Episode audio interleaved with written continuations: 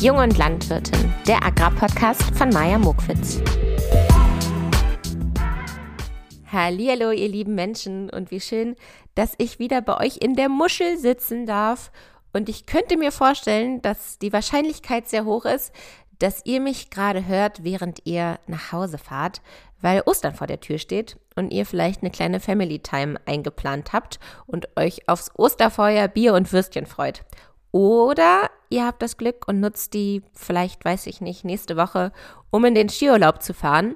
Aber falls ihr jetzt gerade wirklich auf der Piste steht, dann würde ich euch einfach mal bitten, den Podcast auch auszumachen. Genießt doch einfach mal die Natur und hört mich dann erst später wieder, wenn ihr in eurer Hütte sitzt und euch eure Mitmenschen vielleicht nerven, dann, dann helfe ich natürlich gerne aus und bespaße euch hier wieder in eurer Muschel.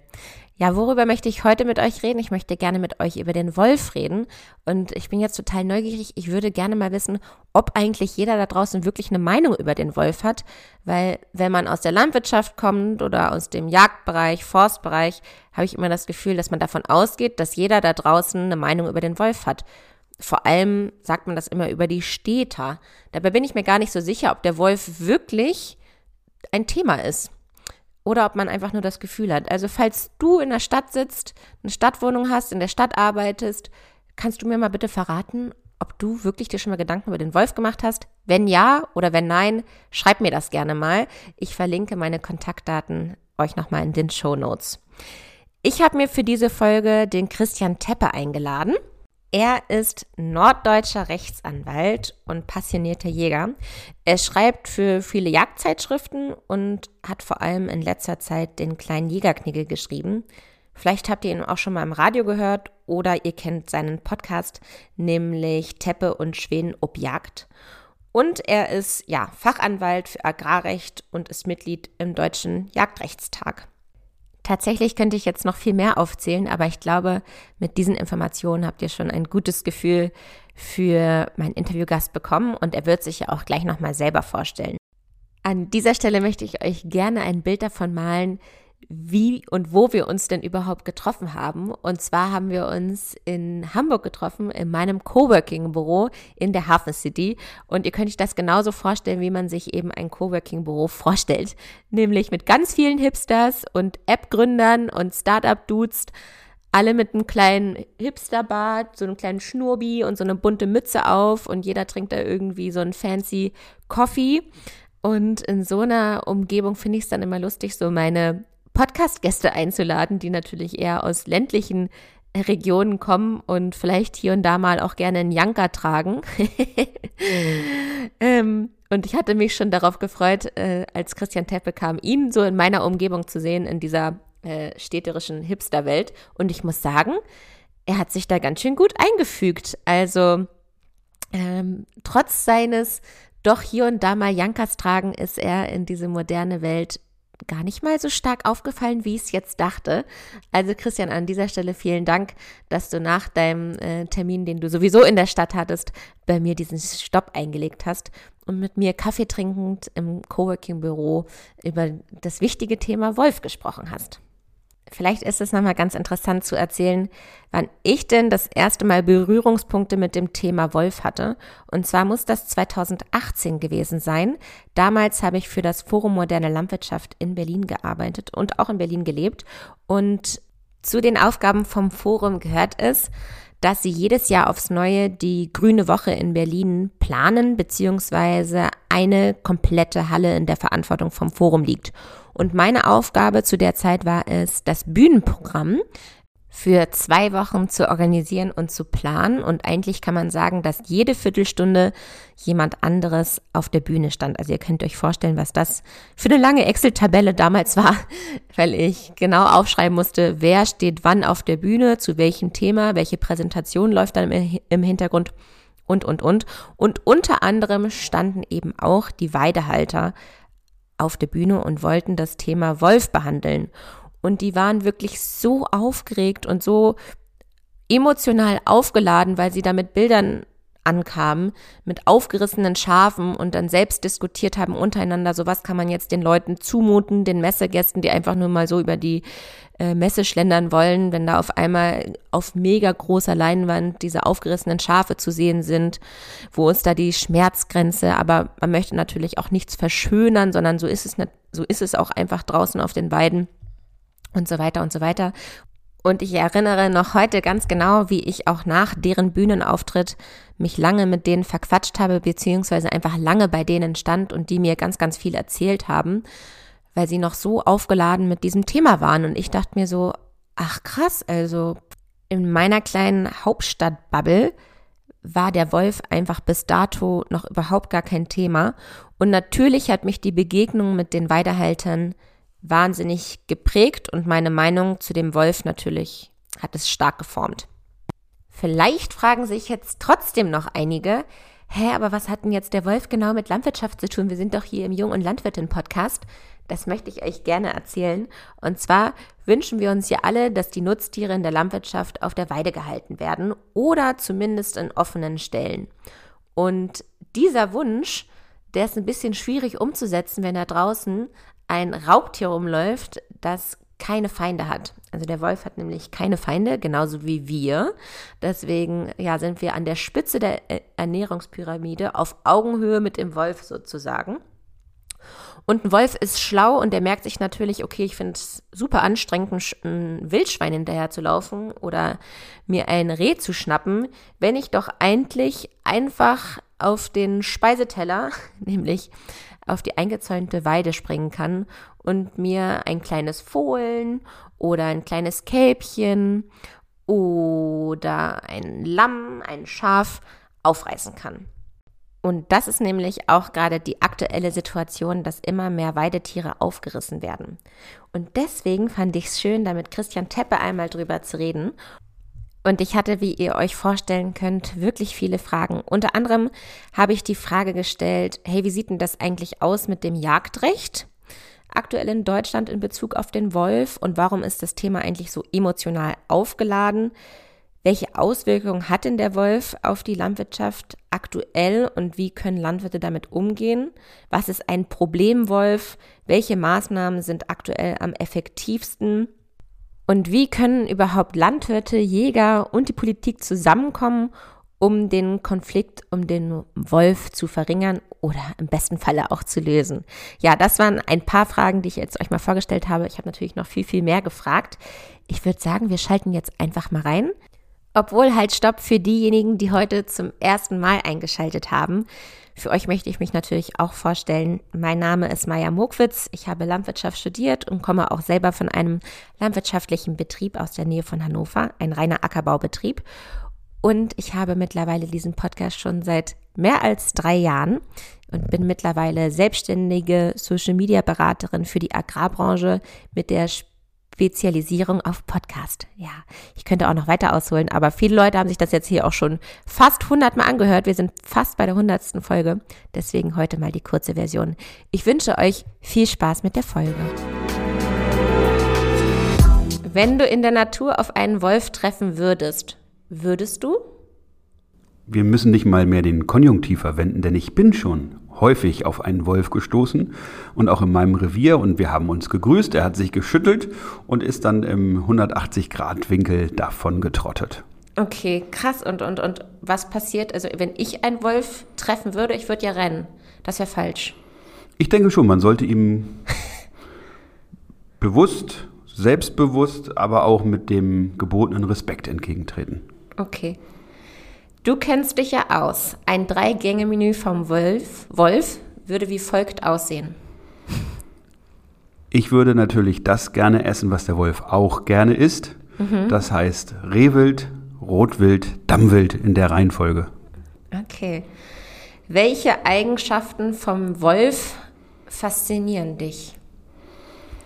Der Wolf ist ein soziales Rudeltier. Da tritt einer für den anderen ein. Da sieht man, dass man gemeinsam mehr Erfolg haben kann, als wenn man alleine unterwegs ist. Und er ist ein Überlebenskünstler, der auch in unserer eng besiedelten Landschaft viele Möglichkeiten findet. Er ist ein Opportunist, er äh, passt sich an. Das sieht man daran, dass er ja sogar durch Innenstädte läuft und dort vorzufinden ist. Also es gibt viele Dinge, die an Wölfen faszinieren. Ja, spannend. Lieber Christian, äh, wir wollen jetzt erstmal wissen, wer sitzt denn da eigentlich am Mikro? Kannst du dich einmal kurz vorstellen? Mein Name ist Christian Teppe. Ich bin Fachanwalt für Agrarrecht und kümmere mich um viele Belange von Jagd, Natur, Landwirtschaft und Waffen. Und seit wann ist der Wolf für dich ein Thema?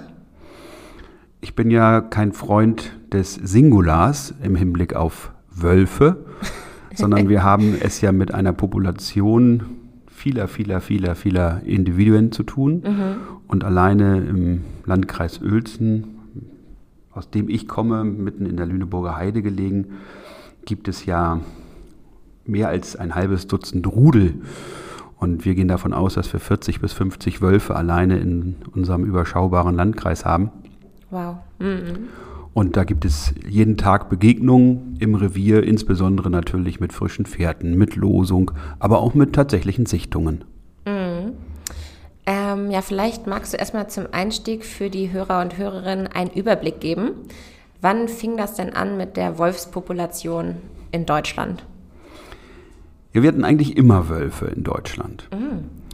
Und es ist auch kein Geheimnis, dass in der ehemaligen DDR auch tatsächlich immer Wölfe gewesen sind, die dort auch bejagt worden sind. Zum Beispiel in Mecklenburg, diesem wunderbaren Jagdland. Glaube ich, es wäre nicht zu diesem wunderbaren Jagdland gekommen oder bei diesem geblieben, wenn man die Wolfspopulation dort ähm, ebenso wie heute unangetastet gelassen hätte. Aber schon zu der damaligen Zeit gab es dort immer Wölfe. Mhm. Und das ging natürlich dann auch so weiter und immer mehr Wölfe kamen dann. Böse Zungen behaupten ja auch, dass man da noch ein bisschen nachgeholfen hätte, um sie dann eben auch auszuwildern. Aber inzwischen sind sie flächendeckend vorhanden und gerade bei uns in der Lüneburger Heide so sehr, dass nicht nur die Weidetierhalter erhebliche Schwierigkeiten damit haben, sondern auch wir Jäger. Mhm. Also es ähm, macht ja wenig Spaß, in einer Jagd unterwegs zu sein, wo du früher vier, fünf, sechs Mal so viel Saunen hattest wie heute. Und ich glaube auch, das, was äh, früher propagiert worden ist, wir brauchen die Wölfe, weil die Jäger es nicht schaffen, die Rehe im Zaum zu halten und so viel Rotwild da ist. Rehwild insbesondere als wirklicher anpassungsfähiger hm, Teil unserer Fauna wird man, glaube ich, dadurch nicht reduzieren können. Natürlich werden Rehe gerissen, hm. aber Rehe können wunderbar darauf reagieren, dass sie eben die Reproduktion erhöhen, also dann von einem äh, Kitz auf bis zu drei Kitze. Auch Rotwild wird natürlich selektiert. Äh, schwache Hirsche gibt es nicht mehr. Kälber, Schmaltiere werden dann auch vom Wolf gegriffen. Auch ältere Hirsche, die wir früher natürlich auch gerne mal haben alt werden lassen und dann erlegt haben, ja. gibt es so nicht mehr. Die Mittelalten, die also vor Kraft kaum gehen können, die trotzen auch den Wölfen. Und insofern ist das für uns Jäger schwieriger geworden. Und was man nie gedacht hatte, realisiert sich aber insbesondere bei uns in der Lüneburger Heide, dass die Saunbestände dort, wo Wölfe massiv auftreten, gleichermaßen massiv einbrechen. Ja, ich merke, lieber Christian, dass du dazu ordentlich viel zu erzählen hast. Bevor wir da nochmal ins Detail gehen, möchte ich erstmal wissen, wie sieht denn überhaupt die rechtliche Situation aus? Also das Jagdrecht bezüglich des Wolfes. Der Wölfe, Mehrzahl. also die Wölfe unterliegen streng genommen, auch wenn man es gerne in den Bundesländern jetzt schon mal so deklariert, nicht dem Jagdrecht, sondern dem Naturschutzrecht. Mhm. Zunächst einmal sind sie über europäisches Recht geschützt, über die ähm, Richtlinie Flora, Fauna, Habitat, FFH, die ist ja auch schon 30 Jahre alt. Und man wollte also damals, man nannte das Natura 2000, zum Jahr 2000 eben ein zusammenhängendes Schutzgebiet in ganz Europa schaffen, das also über die Fließgewässer insgesamt verbunden ist. Mhm. Und hat dann da eben auch noch die Vogelschutzrichtlinie hineingepackt und man hat eben auch noch hineingepackt die ganzen zu schützenden Tierarten. Dazu gibt es also verschiedene Hinweise, verschiedene Anhänge zur FFH-Richtlinie. wo dann diese Tierarten aufgeführt sind, je nachdem, wie der Schutzstatus dann sein sollte. Und dann hat man in Deutschland das Ganze aufgenommen im Bundesnaturschutzgesetz. Da gibt es auch konkrete Regeln, was den Umgang mit dem Wolf angeht. Und das Bundesnaturschutzgesetz gibt die Möglichkeit frei, Tierarten, die besonders geschützt sind, wie auch die Wölfe, wie Biber, aber auch Kormorane. Hm. Biber sind auch mittlerweile ein großes Problem, ne? Ja, aber niemand macht sich großartige Gedanken, zum Beispiel was die Bejagung oder das Erlegen, das Schießen von Kormoranen angeht. Da, wo eben die Teichwirtschaft bedroht ist, da wird auch geschossen und zwar kräftig. Mhm. Die haben eben auch diesen Schutzstatus, wie auch der Biber. Und dort, wo der Biber erhebliche Schäden oder Gefahren verursacht. Genau, vielleicht können wir es einem erklären. Der, der, der nagt die Bäume so, dass sie in den Fluss fallen und baut irgendwelche Staudämme. Und dann, ich weiß es jetzt aus der Landwirtschaft, überschwemmen unsere ganzen Felder. Ja, aber auch Siedlungsbereiche können überschwemmt werden. So nämlich. Und deshalb ähm, wird auch der Biber bejagt. Nicht, weil es davon zu viele gäbe, mhm. sondern weil der eben erhebliche Schäden verursacht. Und so ist es ja auch mit den Wölfen. Sobald eben die Population so weit ist, dass erhebliche Schäden zu befürchten sind, dürfen Wölfe bejagt werden nach Bundesrecht. Wir haben in Niedersachsen einen sehr mutigen Umweltminister mal gehabt, das war Hans-Heinrich Sander, der hat das erste damals gemacht mit der Bejagung von Kormoran. Und da gab es einen kleinen Aufschrei. Man würde sagen, beim Arzt irgendwie so einen kleinen Pieks. Und inzwischen machen es fast alle Bundesländer so, dass sie die Kormorane bejagen lassen. Dort, wo also Teichwirtschaft betrieben wird oder wo auch Angler dann entsprechend Fische aussetzen, darf der dann auch an diesen Gewässern gejagt werden. Mhm. Und ähnlich hatte ich das einerzeit vor und auch so beantragt, und formuliert mit dem Wolf und hatte für Niedersachsen eine Wolfsverordnung geschrieben. Okay. Die dann auch durch die FDP-Landtagsfraktion in den Landtag eingebracht worden war, aber von der damaligen Regierungsmehrheit schwarz-grün, nein, Entschuldigung, schwarz-rot abgelehnt worden war. Und stattdessen kam dann. Was stand da in dieser Verordnung drin? Also, was war jetzt deine deine Idee dazu oder deine Forderung vielmehr? Eigentlich analog zur Kormoran-Verordnung. Okay. Das heißt, überall dort, wo Wölfe sich nähern größeren Schafspopulationen oder Haustieren oder eben Dörfern, Städten und dort erheblichen wirtschaftlichen Schaden machen können, dass dort nicht nur die Jäger, sondern eben auch die Schäfer beispielsweise berechtigt sind, dann Wölfe zu vergrämen und erforderlichenfalls eben auch zu schießen. Mhm. Vielleicht kannst du uns einmal erzählen, warum dieses Thema überhaupt so brisant und ja auch wahnsinnig emotional ist. Also gefühlt hat jeder eine Meinung zum Wolf. Ähm, warum ist das so? Das liegt ganz klar daran, du hast ja deinen kleinen Pfiffi auch heute hier mit in unsere Podcast-Runde genommen. Wölfe sind ja nichts anderes als Hunde, nur dass sie eben wild sind, mhm. aber sind ja nun so eng mit unseren Haustieren äh, verwandt. Und wenn du in Deutschland fragen würdest, möchtet ihr, dass wir Hunde, die im Feld und Wald frei rumlaufen, totschießen, dann wirst du sicherlich eine überwältigende Mehrheit von über 90 Prozent der Bevölkerung bekommen, die dagegen ist. Mhm. Und deshalb ist es eben mit den Wölfen auch so, dass man sagt, ja, aber die Wölfe gehören doch dazu und wir können die doch nicht und guck doch mal, die sind doch ganz niedlich, wenn die so als Welpen da sind. Ja, aber ich finde auch ein Lamm ist ganz niedlich und ich esse auch gerne wild. Mhm. Und ich finde die Natur, und das ist unser Auftrag ja auch nach dem Bundesjagdgesetz und der Hegeverpflichtung, steht schon im Paragraph 1 des Bundesjagdgesetzes, die, der Ausgleich von Wild, Wald, Landwirtschaft und Landschaftspflege soll im Rahmen der Hege gewährleistet und umgesetzt werden. Und wenn man eben einen Faktor unberücksichtigt lässt und sagt, ein Großprädator darf sich ungeschränkt ausbreiten. Der hat keine Feinde, ist das richtig? Oder gibt es irgendeinen, Nein, der, ihm so ein bisschen ja, ähm, auf den Deckel geben kann? Die ähm, Staupemilben. Ehrlich? Ja, also der kann natürlich an, an Reude schon ähm, erkranken und dann okay. daran sterben. Ja. Und es gibt auch verschiedene Krankheiten, an denen er sterben kann und das sind seine Feinde, aber es ist das größte Raubtier, mhm. was wir hier haben und hat, steht am Ende der oder an der Spitze der Nahrungskette, genau wie wir Menschen. Ja. Und ist insoweit auch ein Konkurrent. Und das ist eben der zweite Aspekt, dass man aus meiner Sicht durchaus die Wölfe so weit schützt, weil sie natürlich Konkurrenten sind zu den klassischen Jägern.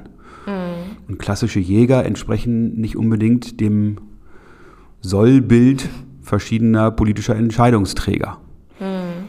Und dann ist jedes Mittel willkommen, um eben diese Klientel, die ein gewisses äh, Lebensmodell nicht so befürwortet, nämlich in der Stadt zu wohnen und vielleicht dann mit einem akkubetriebenen ähm, Lastenfahrrad zur Arbeit zu fahren oder zur Kita, dann passen diese Leute nicht in das Menschenbild und in das äh, politische Umfeld und dann kann man eben auch Dinge aufs Gleis setzen, die denen das Leben schwer machen. Lass uns noch mal ein bisschen auf die Auswirkungen von einem Wolf schauen. Also wir haben jetzt schon ein bisschen was aus dem Forstbereich gehört, beziehungsweise aus dem Jagdbereich, können wir auch noch mal die Landwirtschaft anschauen. Wir haben ja so ein bisschen den Wunsch oder ja doch eigentlich die Gesellschaft hat den Wunsch, dass es viele äh, Offenställe gibt, dass die Tiere auf die Weide kommen. Warum ist das so schwierig mit dem Wolf?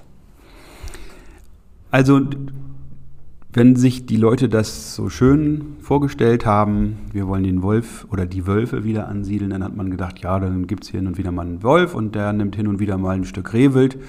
Und das ist dann auch gut, weil dieses Reh dann den deutschen Wald nicht mehr auffressen kann. Mhm. Aber inzwischen haben die Wölfe nicht nur ein Stück Rehwild aufgefressen, sondern eben ganze Populationen so weit beeinträchtigt, dass sie sich auch konditioniert haben, dass sie sich darauf eingestellt haben, dass Wölfe die Rehe, das Rotwild auch immer mehr in die Wälder hineingetrieben haben, dass man sie in der offenen Landschaft kaum noch sieht, dort wo Wölfe eben auch sind. Und die passen sich an. So, und dann ist es schwieriger für einen Wolf und auch mit größeren Gefahren versehen, ein Stück Rotwild zu jagen oder Rehe. Und dann steht so ein kaltes oder warmes Buffet dann ähm, bereit 50 Meter vom Ort in Gestalt eines Pferdepaddocks oder ähm, einer und alle Pferdemädchen, die jetzt hier zuhören, den schaudert es jetzt schon. Aber ja, das ist die Wahrheit, ne? Die reißen Pferde auf, Schafe auf. Äh, weiß nicht, wie es bei Kühen Bei uns hat es also angefangen in der Gegend, da also da wurden dann also Galloway-Kälber gerissen. Das ah, waren so die ja. ersten, so vor sechs, sieben Jahren mhm. ging es so langsam los. Zuerst haben wir auch jagdlich sogar davon profitiert, weil wir so am Rotwild Rand saßen. Kannst du noch mal ganz kurz sagen, ähm, warum man das erkennt, dass es jetzt ein Wolf war? Also wenn man da das äh, Kalb gefunden hat. Okay, am Riss. Also du erkennst es am Riss. Der, der Wolf greift ja grundsätzlich erstmal das Stück an, kommt ja nicht gleich an die Kehle, sondern fasst dann beispielsweise an den Keulen irgendwo und am Hinterteil der Wolf kommt auch zu. im Rudel vorbei, ne? Es gibt einzeljagende Wölfe so. und es gibt auch im Rudel jagende Wölfe. Beides mhm. ist möglich. Und in der Regel wird das Beutetier dann mittels Kehlbisses unschädlich, wehrunfähig gemacht. Mhm. Nicht getötet unbedingt. Also wir müssen uns jetzt nicht mhm. vorstellen, dass so ein Wolf einen Kehlbiss durchführt. Mhm. Ich hoffe, ihr esst übrigens gerade alle nicht während der Folge, aber wir hören dir noch zu. Ja. Und das Beutetier sofort tot wäre. Mhm. Darauf legt ja der Wolf auch keinen Wert. Es muss nur wehrlos gemacht werden und sich nicht mehr, ähm, nicht mehr fliehen können. Mhm. Und dann wird angefangen, sofort von hinten, also in der Regel zwischen den Beinen fangen die an, dann aufzufressen, anzufressen. Mhm. Da sind die Tiere aber noch nicht tot. Also schmerzvoll und grausam steht hier hinter. Und, und das hört man auch, wenn man also nachts auf der Jagd ist. Und mhm. man hört dann also, wenn ein Wolf zum Beispiel ein Reh oder ein Wildschwein reißt und dann anfängt es aufzufressen. Das dauert auch ein paar Minuten, bis mhm. es dann nicht mehr schreit. Mhm. Und das sind Schreie, die einem nicht mehr aus dem Gehirn gehen und die einen wirklich immer erschaudern lassen, wenn man daran denkt. Und wenn man jetzt so ein aufgerissenes Tier da hat, wie ist das? Das wird dann nochmal tatsächlich irgendwo dokumentiert. Also es wird nochmal untersucht, dass das wirklich ein Wolf war. Das war früher der Fall. Okay, ich dachte. So viel kannst du ja gar nicht melden. Und wenn okay. du dann über diese Plattform früher mal gemeldet hast und die sind dann nicht gekommen oder die haben auch diese Wolfsberater, ja häufig fühlten sich dann die Eigentümer, die Jäger, die Weidetierhalter gar nicht so ernst genommen. Mhm. Weil die dann gesagt haben, ja, wir wissen ja noch gar nicht, ob es ein Wolf war, kann ja auch ein Schäferhund gewesen sein. Klar, ist alles möglich. Mhm. aber den Leuten auf dem Land ist schon klar, ob es ein Wolf ist oder ob es ein Schäferhund ist. Ja. Und in der Regel waren es dann eben auch Wölfe, das hat sich so bewahrheitet. Und die Hürden für die Erstattung, für die Schadensersatzleistung, die waren so hoch und sind nach wie vor so schwierig. Und die Leute, die jetzt Jäger sind und den Wolf oder die Wölfe seit Jahren in ihren Revieren haben, die rufen nicht mehr an oder machen keine Meldung mehr, sondern die nehmen das zur Kenntnis. Okay, ich habe mal was von einem Problemwolf gelesen. Was darf man mit einem, was ist ein Problemwolf und was darf man mit einem solchen machen? Darf man damit überhaupt was machen?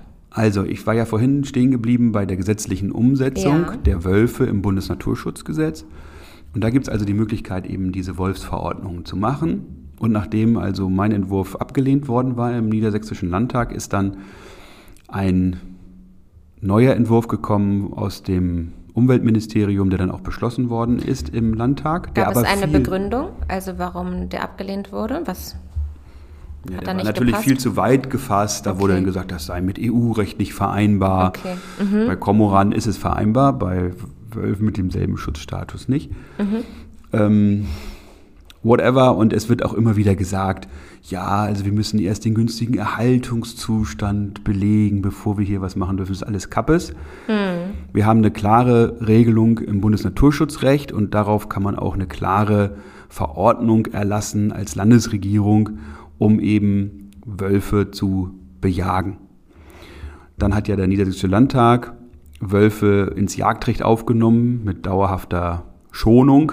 Also ohne Jagdzeit bringt auch die Aufnahme ins Jagdrecht nichts, weil es eben auf Bundesrecht über Naturschutzrecht geschützt ist und auch gleichzeitig eben über die FFH-Richtlinie. Also das sind Lippenbekenntnisse, das ist Makulatur, das ist irgendwie Verdummung der Bürger, äh, sowas zu machen. Dann streut man den Leuten Sand in die Augen und sagt, oh, der Wolf ist ja jetzt im Jagdrecht, jetzt wird es endlich besser. Und wenn man dann vielleicht Genauer nach einem Jahr sieht man- festgestellt hat, dass sich immer noch nichts getan hat, dann merkt man vielleicht, dass man hm, veräppelt wird. So ein bisschen mehr Aufrichtigkeit, klarer Formulierungen wären da besser und würde auch für Verständnis sorgen für die Menschen auf dem Land.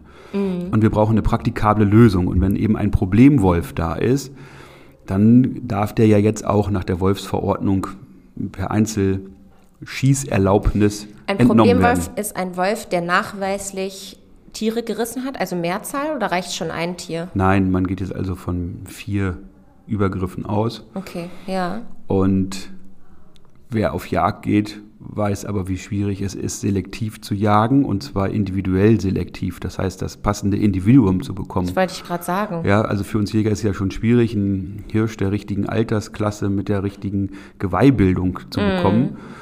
Und dann kann man aber sagen, ja, aber den Wolf so und so mit der Nummer XYZ 1, 2, 3, 4, 5, den kann man auf jeden Fall er erkennen und dann auch bejagen und be- beschießen. So einfach ist das nicht. Deshalb kommt es natürlich auch immer wieder zu Fehlabschüssen. Viel sauberer wäre und auch tierschutzgerecht, wenn man eben wie bei der Bejagung von anderen Prädatoren, wie von Füchsen, wie von Marderhunden, Waschbären, dass man dort eben mit Jagdzeiten arbeitete, dass man außerhalb der Brut- und Setzzeit eben keine Wölfe bejagt, dass man auch in der Aufzuchtzeit die notwendigen Elterntiere schont, aber Jungtiere natürlich erlegt. Aber das ist kein Problemwolf. Ein Jungtier ist ja kein Problemwolf. Problemwolf sind die Elterntiere, die aber eigentlich nach Jagdrecht geschont werden müssen und nach Tierschutzrecht auch, weil man ja dann den Kleinen die Eltern wegschießt. Das will man doch gerade nicht. Also der Elterntierschutz ist ja auch elementar im Tierschutzrecht vorgesehen. Also das ist so ein bisschen auch gegenüber der sonstigen Systematik im Tierschutz und im Jagdrecht völlig gegenteilig. Richtig wäre, dass man eine Anzahl von Wölfen beispielsweise innerhalb von Hegeringen oder innerhalb einer Kreisjägerschaft freigibt und dann wirklich genauso selektiv jagt nach Altersstruktur, wie man das bei anderen Prädatoren macht oder eben auch bei anderen Wildarten macht. Und hast du das Gefühl, das müsste man jetzt schon machen, weil die Population jetzt schon Nein. auf einer Populationshöhe ist, wo man sagt, okay, jetzt wäre es schon wichtig oder? Nein, Nee, okay. das hätte man vor vier Jahren schon machen Ach müssen. so. okay. Ja, also wir sind inzwischen an einem Punkt, der ja diese Population so hat ansteigen lassen, dass also ein Gleichgewicht kaum noch herzustellen ist zwischen Wild und diesem Nutz, äh, dem, den, äh, diesem Beutegreifer einerseits, aber auch zwischen der Weidetierhaltung und diesem Beutegreifer. Also du bekommst ja zurzeit nicht mehr nur täglich einen Übergriff gemeldet, sondern täglich mehrere Übergriffe von Wolfsrudeln auf Schafe, auf äh, Ponys, auf Ziegen, auf, was gab es neulich, Alpakas, die draußen mhm. gehalten werden, gerissen werden. Es ist ja wirklich ein omnipräsentes Thema. Nehmen die sich auch mal ein Huhn? Das habe ich noch nicht mitbekommen. Mhm. Also eher so ähm, Schafe hauptsächlich. Alles, was ne? sich so richtig lohnt, Ja, und wenn du das dann siehst, also bei uns mhm. im Landkreis Uelzen äh, haben die Wölfe neulich 400 Schafe vor sich hergetrieben auf eine Bundesstraße und in Richtung einer ICE-Strecke. Mhm. mhm. Wenn dann 400 Schafe auf die Gleise laufen und da rauscht ein ICE rein, dann haben wir ein zweites Eschede. Mhm. Wer will denn das am Ende verantworten? Mhm. Wer ist denn dafür, wäre dafür jetzt verantwortlich? Tja, wer ist dafür verantwortlich? Der Tierhalter? Mhm. Der jetzt schon sein, ähm, seine Schafe mit 8000 Volt oder sowas abgesichert hat, das interessiert die Wölfe nicht, die sind da trotzdem rein. Mhm. Und wenn eine Herde von 400 Schafen unterwegs sind, dann bringt auch ein 8000 Volt Zaun nichts mehr. Ja, genau. Also, Lass uns noch mal ganz kurz wir sind ja? hier irgendwo in einer Abwägung, wo wir noch uns grundsätzlich die Frage stellen wollen: Wollen wir Weidetierhaltung? Wollen wir Tiere, die draußen ein artgerechtes Leben führen? Oder wollen wir die Wiederansiedlung und Überpopulation des Wolfes? Hm. Beides zusammen ja, diese nicht. Wünsche stehen im Kontrast. Völlig. Ja. Und ich selber hatte früher auch ein, eine Heidschnucke als Kind. Wir haben zu Hause auf dem Hof ein paar Schafe. Und wir freuen uns natürlich auch, wenn da die Lämmer kommen. Und wenn du dann siehst, neulich diese Herde mit den 400 Schafen, die dann also durch die Wölfe, durch die Lüneburger Heide getrieben worden waren, mhm. die waren völlig traumatisiert, die waren völlig fertig. Da kannst du auch nicht davon ausgehen, die waren ja nur hochtragend, dass das da zu sauberen Geburten käme. Es gibt also auch noch Folgeschäden, selbst wenn es nicht Ohne zum Ende. Riss kam, sondern einfach dieser Schock. Ja, und es mhm. ist absolut nicht artgerecht, es ist absolut nicht tierschutzgerecht. Es ist absolut auch inhuman, was da passiert. Mhm. Und ich bin dafür, dass wir eine saubere Regelung finden, die mit Jägern ist, nicht gegen Jäger, nicht irgendwelche Leute eingesetzt, die dann da irgendwie selektiv in unseren Revieren rumjagen, das geht nur mit Jagd, das geht nur mit Landwirtschaft, mit Weidetierhaltern, mit Pferdehaltern, mit Reitern, mit allen Menschen auf, im ländlichen Raum. Und da gibt es auch einen Konsens. Diejenigen, die da wirklich dagegen sind, den Wolf sauber, weitgerecht zu bejagen, das sind ja vielleicht einstellige äh, Prozentzahlen der, der Landbevölkerung. Du hörst ja die Kritik insbesondere aus dem urbanen Umfeld. Aber die Großstädter, die natürlich dann auf ihren Balkon äh, sitzen und äh, sich darüber empören, dass draußen vielleicht mal ein Wolf erlegt wird, die sind davon auch nicht betroffen. Mhm. Ich glaube, an dieser Stelle ist auch mal wieder, oder ich denke mal, Unwissenheit. Ne? Es ist erstmal klingt das so, okay, da wird wieder auf irgendein Tier geschossen, warum muss das sein? Ich glaube, das stellen sich die, die Städte auf dem Balkon. Wir mussten jetzt die im Frage. Landkreis Uelzen, ein Waldkindergarten musste da geschlossen werden, wegen der massiven Anzahl von Wolfsübergriffen in der Nachbarschaft. Mhm. Mhm. Da haben jetzt die Eltern Angst um ihre Kinder. Es kann doch nicht sein, dass sich niemand mehr in diesen Bereichen in die Wälder traut, dort die Natur zu erleben, zu genießen, zu erlernen bloß weil dort ein Großraubtier ist, das überhaupt keinen Respekt vor Menschen, vor Tieren, vor Weidetieren, vor irgendwas hat, weil es überhaupt diese Verbindung zwischen Gefahr und Mensch nicht hinbekommt, weil wir Menschen keine Gefahr bilden, weil wir eben die Wölfe nicht mal vergrämen dürfen, mhm. gesetzlich. Ja, lass uns mal darauf schauen. Also wie kann man sich aktuell schützen? Also wie können Landwirte sich schützen? Du hast vorhin schon von einem gewissen Zaun geredet. Wie hoch muss der sein? Muss der irgendwie eingebuddelt sein? Bringt der dann auch was? Und was können Jäger machen? Am Ende bringen diese Zäune nichts. Ja. Es bringt vielleicht ein Zaun was, der so hoch ist ähm, wie im Wildpark Lüneburger Heide, wo wir neulich mal die Wölfe besucht haben. Da ist der Zaun, glaube ich, fünf Meter hoch und auch noch nach innen gewölbt, dass die Wölfe da nicht rauskommen. Aber du kannst natürlich bei einer Weidetierhaltung nicht solche Zäune errichten. Mhm. Und man darf hier wenn ich Wölfe aussperre, dann sperre ich dort eben auch andere Tiere aus. Dann hat der Feldhase dort, der ja nun immer wieder propagiert wird, auf der roten Liste zu stehen, hm. hat der dort auch kein Habitat mehr. Mhm. Und ich kann doch nicht die gesamte Naturschutzpolitik ausrichten auf nur ein Individuum beziehungsweise eine Art. Ich muss doch eine Gesamtschau auf den Ausgleich und auf die ähm, auf das Gleichgewicht in der Natur haben und nicht nur isoliert betrachten, so das eine ist die heilige Kuh mm. und äh, die darf jetzt in den Palast scheißen und alle anderen äh, haben sich dem unterzuordnen. Ja. Mm.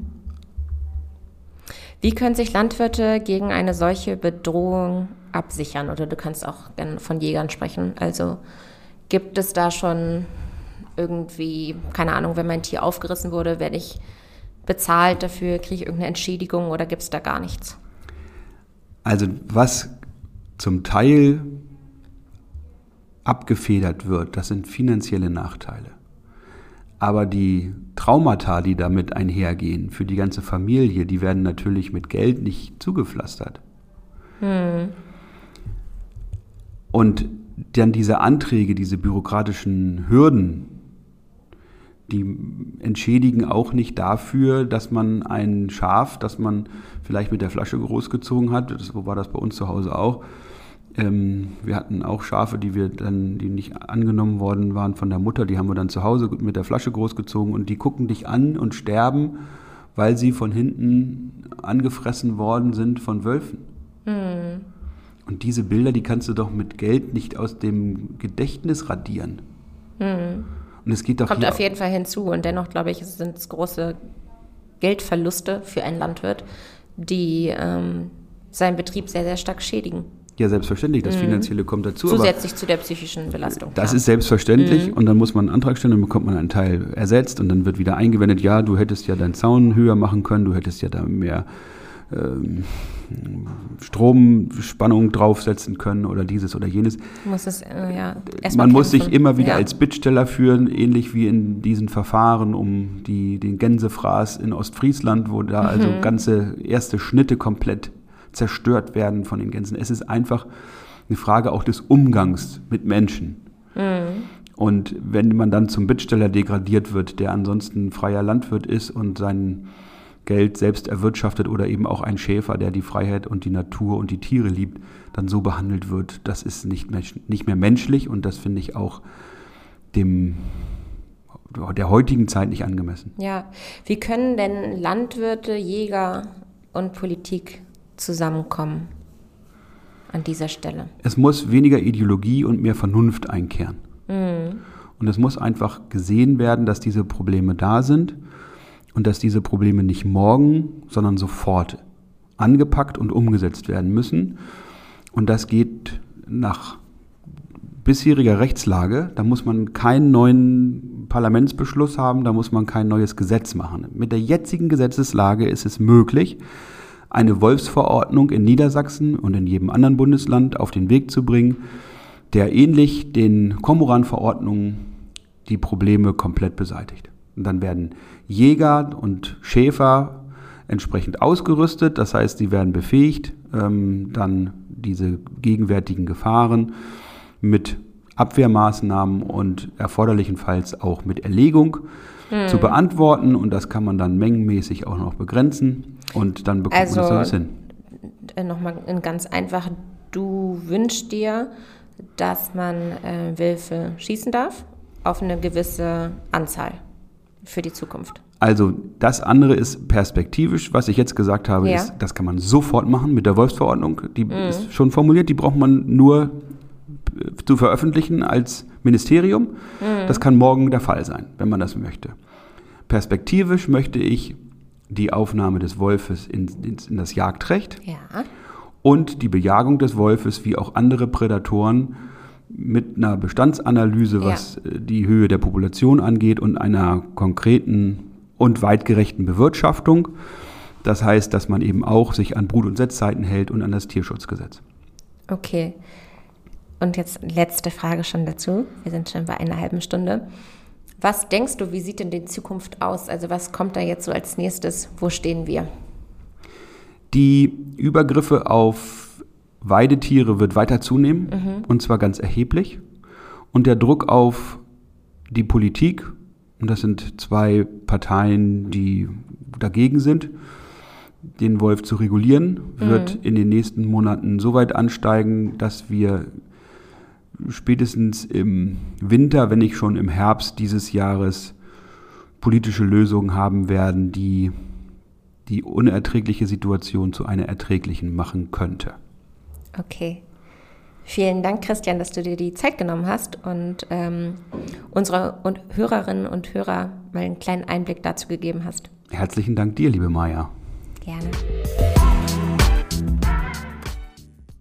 Ihr Lieben, vielen Dank fürs Zuhören bis hierhin. Ich hoffe, ihr konntet was lernen, was mitnehmen. Falls ihr noch Anregungen habt oder anderer Meinung seid, wie gesagt, ich gehe immer gerne in den Austausch. Schreibt mir einfach gerne.